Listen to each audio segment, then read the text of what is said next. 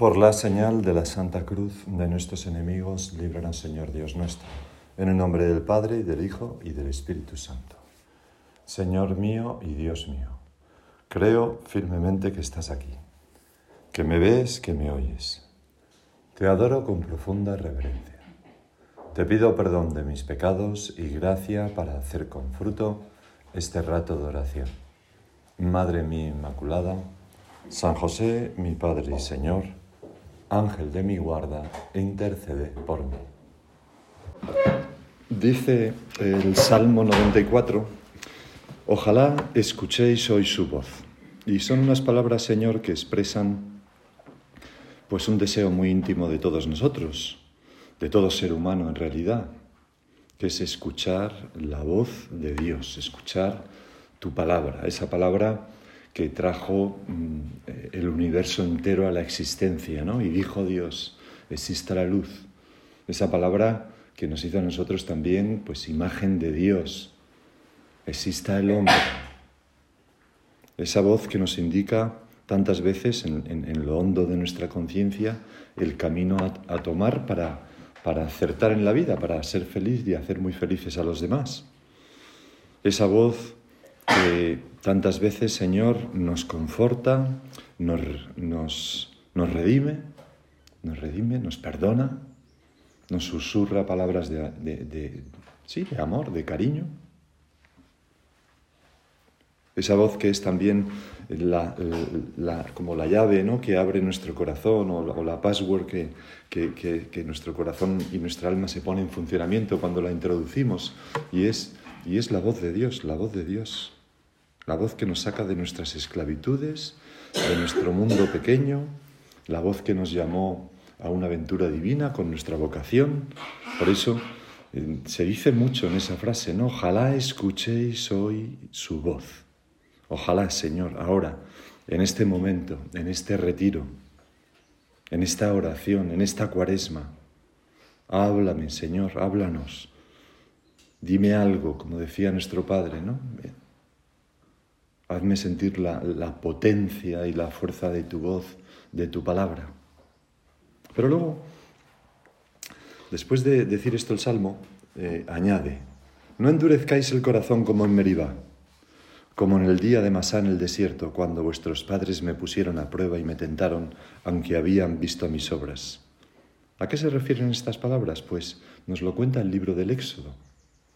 El pueblo eh, había salido de Egipto con grandes prodigios, había cruzado el Mar Rojo, lo habían visto los israelitas, habían visto cómo los carros y caballos y los soldados del faraón eran barridos por el Mar Rojo, eh, habían visto cómo eh, Yahvé les alimentaba diario con el maná, habían visto cómo una vez a la semana les suministraba carne en forma de codornices, y sin embargo, cuando acampan en, en Refidín, pues no encuentran agua para beber y empiezan a murmurar contra Moisés otra vez. ¿no? ¿Por qué nos has sacado de Egipto para matarnos de sed a nosotros, a nuestros hijos y a nuestros ganados? O sea, no sabían tener fe, no sabían esperar, no sabían confiar. Y son capaces de, cuando enfrentan una nueva dificultad, después de haber superado tantas, ¿no? no han aprendido la lección. Siguen siendo esclavos en el corazón, ¿no? Añoran la esclavitud, quieren volver a Egipto, se quejan. Y entonces Moisés tiene que golpear con su callado una peña haciendo que salga, que salga agua para el pueblo. Y dice el libro del Éxodo que llamó a aquel lugar Masá y Meribá. Por eso el Salmo, que recuerda este suceso, dice eso. A causa de la querella de los hijos de Israel y porque habían tentado al Señor diciendo, ¿está el Señor entre nosotros o no? Pues a veces, Señor, a nosotros nos puede pasar un poco lo mismo, ¿no? A pesar de haber recibido tantas gracias de Dios, a pesar de haber visto su acción en nuestra alma y en la de otras personas, no acabamos de confiar del todo. Y cuando viene una nueva dificultad, una pequeña dificultad o una gran dificultad, pues de nuevo nos intranquilizamos, nos quejamos. ¿Está el Señor entre nosotros o no? Pues claro que sí. Señor, a veces nosotros pues hemos visto ahogarse nuestros enemigos, es decir, desaparecer nuestros temores, nuestras luchas para ser fieles, porque pues ya a estas alturas de la vida. De repente surge una nueva dificultad y, y nos volvemos atrás. No, no, o sea, dudamos, ¿no? Nos centramos en nuestras cosas, en nuestras preocupaciones, en nuestras carencias, que son tonterías. Y de ese modo yo creo que volvemos un poco como a reproducir estas palabras del Antiguo Testamento, ¿no? Volvemos a Masá y Meribá. ¿Está el Señor entre nosotros o no? Vamos a decirle al Señor que, que, que, ya no más, ¿no? Que vamos a aceptar todo con una sonrisa, sabiendo que viene de su mano, a no preocuparnos inútilmente por tonterías. Que además sufrimos lo indecible para que luego, pues eso se pasa, y luego miramos atrás y el Señor lo resolvió todo. Y, y, vamos como, como repitiendo un ciclo, ¿no? Angustiarse, eh, perder un poco la paz para luego ver que todo tal, que todo se resuelve, es verdad, era el Señor, tal. ¿No sería más fácil hacerlo al principio? Pues, y, no, y evitarnos esas ansiedades. ¿Está el Señor entre nosotros o no? Y en el fondo, en el fondo, Señor, que cuánta cuenta nos damos, nos pasa esto porque flaqueamos un poco en la vida de oración. Porque ahí es donde se cumple ese ojalá escuchéis hoy su voz.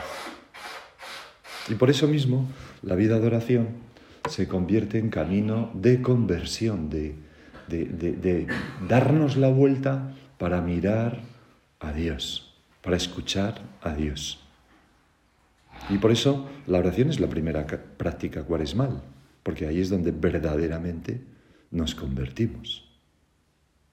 Ahí es donde nos volvemos a Dios, donde ganamos en confianza, en fe, en esperanza, en caridad. Y en cambio, cuando, cuando, eh, cuando no lo hacemos, pues, pues volvemos a, a Masá y Meribá. ¿Cuántas veces nos hemos dado cuenta que cuidando nuestra oración, nuestro diálogo íntimo contigo, Señor, todo cambia, todo lo podemos, nada se nos hace demasiado arduo, jamás perdemos la paz y la alegría, siempre nos sentimos acompañados, eh, se cumplen estas palabras de un himno que rezamos los sacerdotes a veces a la hora de, a la hora de media, ¿no? Dice así, ando por mi camino pasajero, y a veces creo que voy sin compañía hasta que siento el paso que me guía al compás de mi andar de otro viajero. No lo veo, pero está.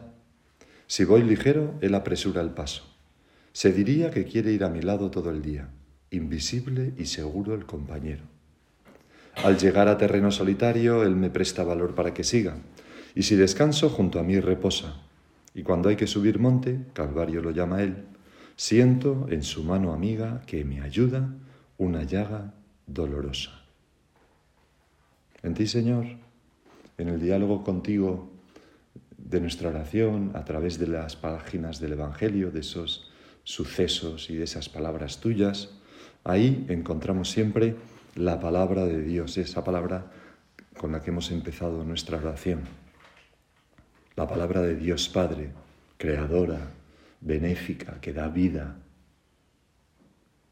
En ti, Jesús, y contigo, oímos la voz del Padre. Es más, tú eres la palabra del Padre.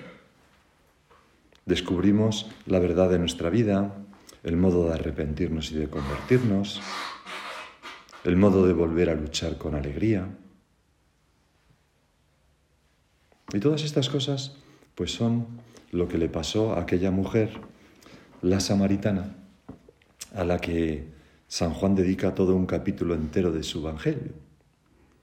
Jesús vuelve de Jerusalén a Galilea, elige el camino más corto que pasa a través de Samaria, hostil a los judíos, como sabemos, y da la impresión de que tiene una cita en el pozo de Jacob y por eso no elige el camino habitual, que iba por otro sitio. El caso es que llega allí, despacha a sus discípulos al pueblo y él se queda en el brocal del pozo sentado tranquilamente.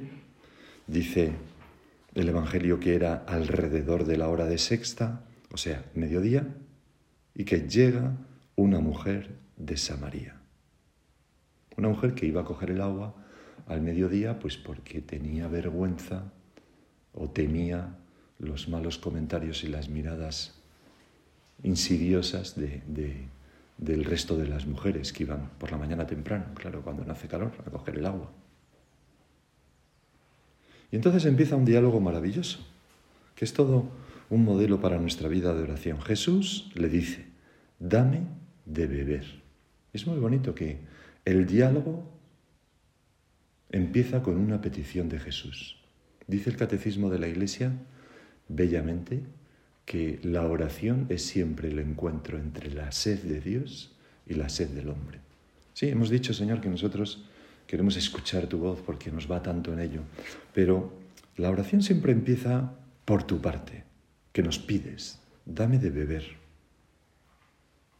La mujer se sorprendió de que un judío, y encima varón, pues le pidiera, se dirigiera con unas palabras a ella, cosa que no hacían. A veces a nosotros nos sorprende que Dios quiera nuestra oración tan pobre a veces. Y, podemos pensar, pero, pero el Señor, para lo que hago en la oración, realmente lo desea. De hecho, esta mujer le dice, ¿cómo tú siendo judío me pides de beber a mí que soy samaritana? Porque los judíos no se tratan con los samaritanos.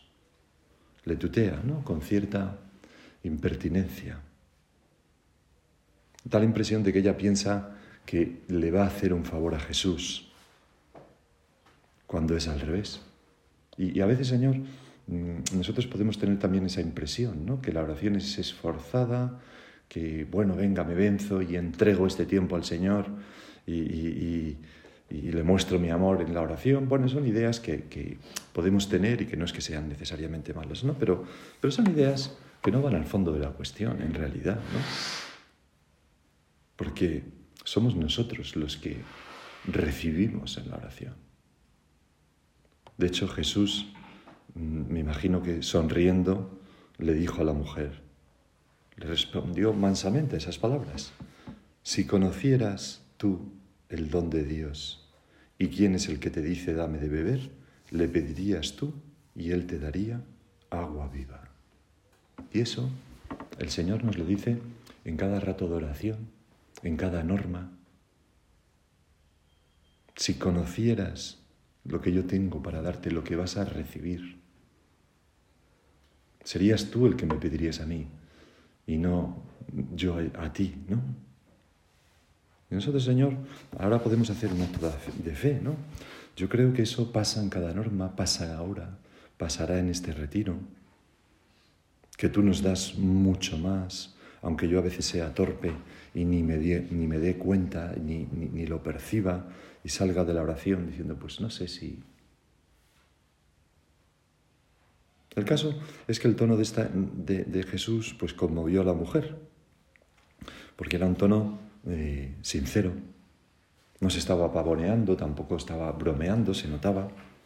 Y por eso cambia ¿no? la mujer y empieza a tratarle con más respeto.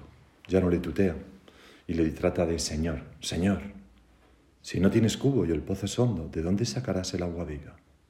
Y luego la ironía sube a sus labios y le dice, ¿acaso eres tú más que nuestro padre Jacob, que nos dio este pozo y de él bebieron él y sus hijos y sus ganados? Pero ya Jesús tiene como una brecha en el alma de esta mujer, ¿no?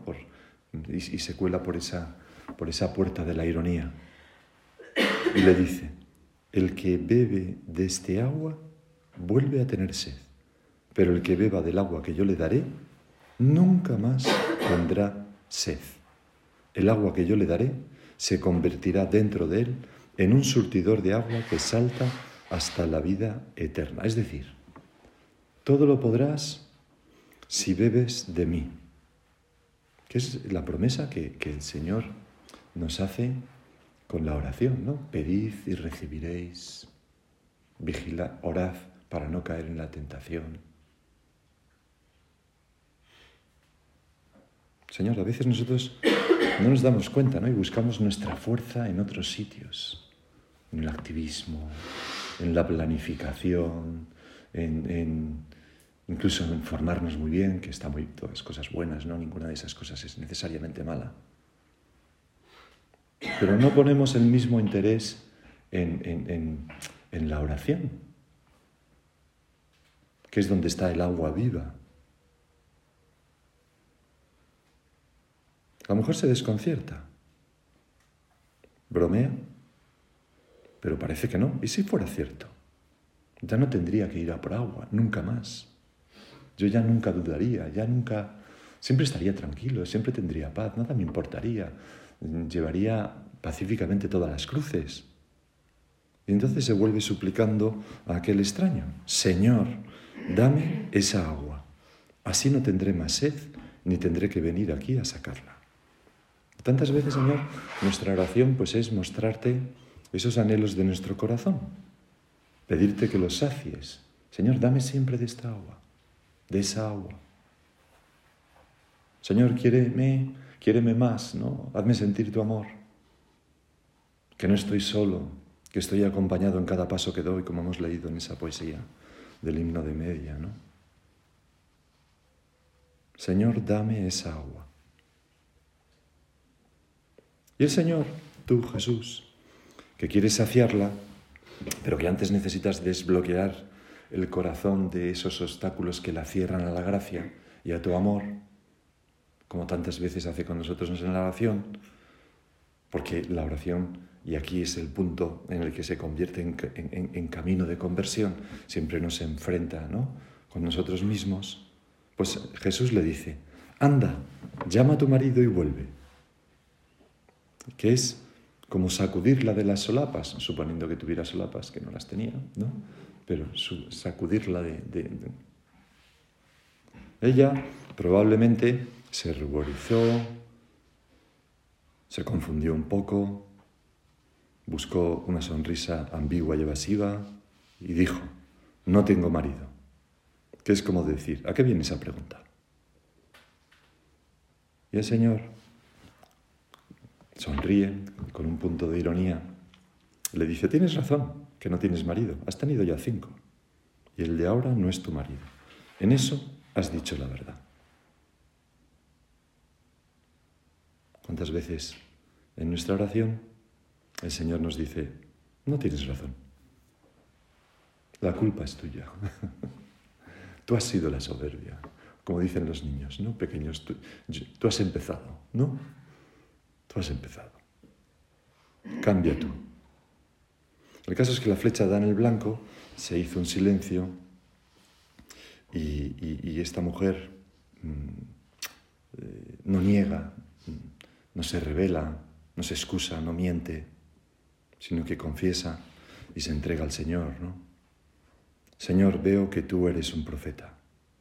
Entonces saca las inquietudes mm, que debían ser muy profundas en ella, ¿no? porque las saca en este momento precisamente, inquietudes religiosas, que es lo más hondo, ¿no?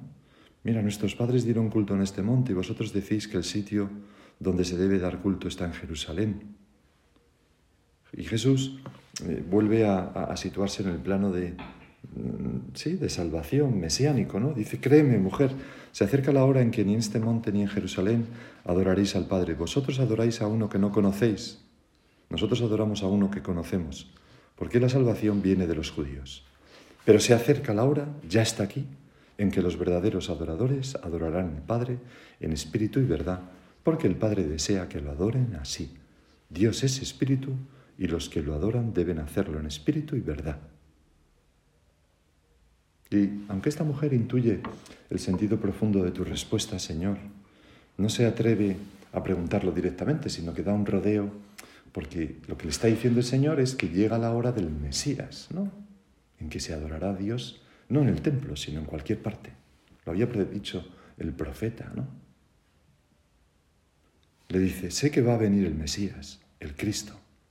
Cuando venga Él, nos lo dirá todo. A veces nosotros tenemos esa misma esperanza de años. El pueblo de Israel estaba, estuvo siglos y siglos esperando al Mesías, ¿no? Y nosotros tenemos, Señor, como una esperanza de años de que nuestra vida de oración, coja alas, mm, coja fuerza, nos haga enchufarnos a ti, conectar contigo. Y a veces nos parece que, que no, ¿no? Que no lo conseguimos. Como a los judíos que despreciaron al Mesías. y el Señor ya está aquí. Ya está en este rato de oración. Está deseando, deseando entrar en nuestra alma. Pero para eso necesita nuestra conversión.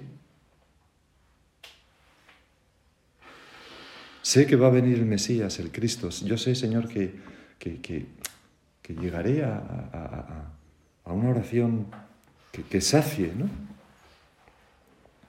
Y por primera vez en el Evangelio Jesús revela abiertamente a esta mujer que es el Mesías, al menos que lo diga el Evangelio expresamente, quizás ocurrió otras veces y no, y no lo sabemos, pero expresamente es la primera vez, dice, soy yo, el que hablo contigo. Jesús, que estaba tan esquivo siempre para mostrarse como Mesías, aquí se lo dice claramente. François Mauriac dice unas palabras que siempre me han gustado. Dice que para hacer entrega del secreto que aún no ha revelado a nadie, Jesús escoge a aquella mujer que tuvo cinco maridos y hoy tiene un amante. Lo cual es una esperanza para nosotros, ¿no? Que el Señor se puede mostrar a nosotros aunque seamos poca cosa y aunque estemos llenos de miserias. Porque a veces pensamos, claro, es que yo debo estar haciendo algo mal, porque tal, tengo tantos defectos y por eso el, Señor no se me muestra en la oración. No, hombre, no, no es por eso. A lo mejor es que tienes que desearlo más o perseverar más, pero desde luego no es por ser miserable, porque fíjate a quién se le muestra. Y en ese momento regresan los apóstoles y dice el Evangelio de Juan que la mujer entonces dejó su cántaro, se fue al pueblo y dijo a la gente, venid a ver un hombre que me ha dicho todo lo que he hecho. ¿Será este el Mesías? Es decir, tras el encuentro contigo, aquella mujer se convierte en apóstol. Y mientras los discípulos necesitarán la transfiguración, la resurrección, la ascensión del Señor a los cielos y la venida de Pentecostés para comportarse valientemente y tener eficacia, aquella mujer en un, en un clic, en una conversación con el Señor que le conduce al arrepentimiento y a la conversión, se convierte en un apóstol igual de eficaz. Porque aunque al principio los samaritanos desconfiaron un poco, qué nueva locura le ha dado esta mujer. Luego la escucharon y dice que salieron del pueblo, se pusieron en camino donde estaba él y después dice que en aquel pueblo muchos samaritanos creyeron en él por el testimonio que había dado la mujer. Claro, testimonio de un pecador siempre es más fuerte, un converso siempre tiene más fuerza. Me ha dicho todo lo que he hecho. Así cuando llegaron a verlo, los samaritanos le rogaban que se quedara con ellos. Y se quedó allí dos días. Todavía creyeron mucho más por su predicación y decían a la mujer, ya no creemos por, por lo que tú dices, nosotros mismos lo hemos oído y sabemos que Él es de verdad el Salvador del mundo. Cuando nosotros, Señor, nos convertimos en, almas de oración, cuando, cuando te encontramos a ti, nuestra vida tiene una eficacia apostólica impresionante porque no hablamos de oídas, sino de un encuentro real y personal contigo.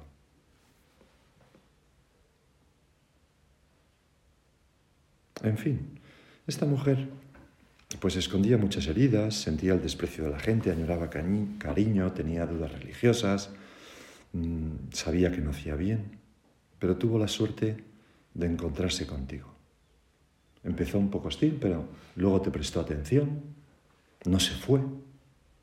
En ese diálogo contigo superó pues pequeñas dificultades, fue un diálogo a solas, en un lugar solitario, y ahí se fue encendiendo la llamita en su interior.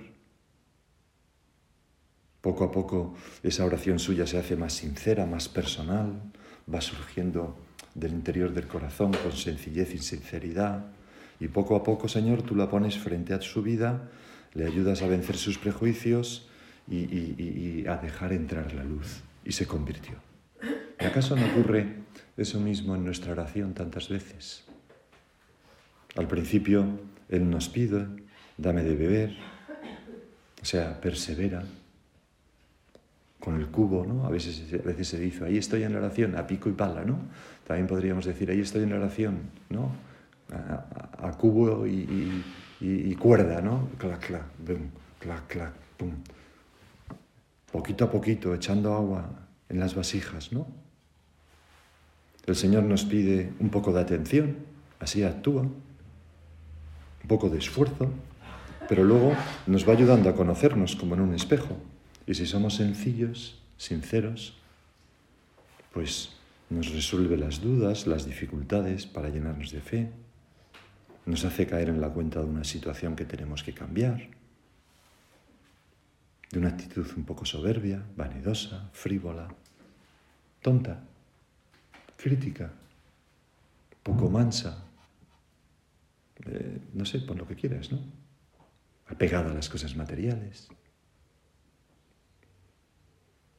Y nos ayuda a ser sinceros con nosotros mismos, ¿no? Me acuerdo que, una, persona ¿no? me decía, eh, eh, fue muy gracioso porque me lo dijo fuera del confesión, o sea, yo entraba en el oratorio, estaba, estaba ahí rezando esta persona, esta mujer, y entonces le digo, muy bien, ahí rezando, hablaba conmigo habitualmente, ¿no? Y, y, bueno, habitualmente no, de vez en cuando. Y el caso es que me dijo, aquí estoy, ¿no? Aquí, no, me dijo, eh, pues sí, aquí me doy cuenta yo de quién soy.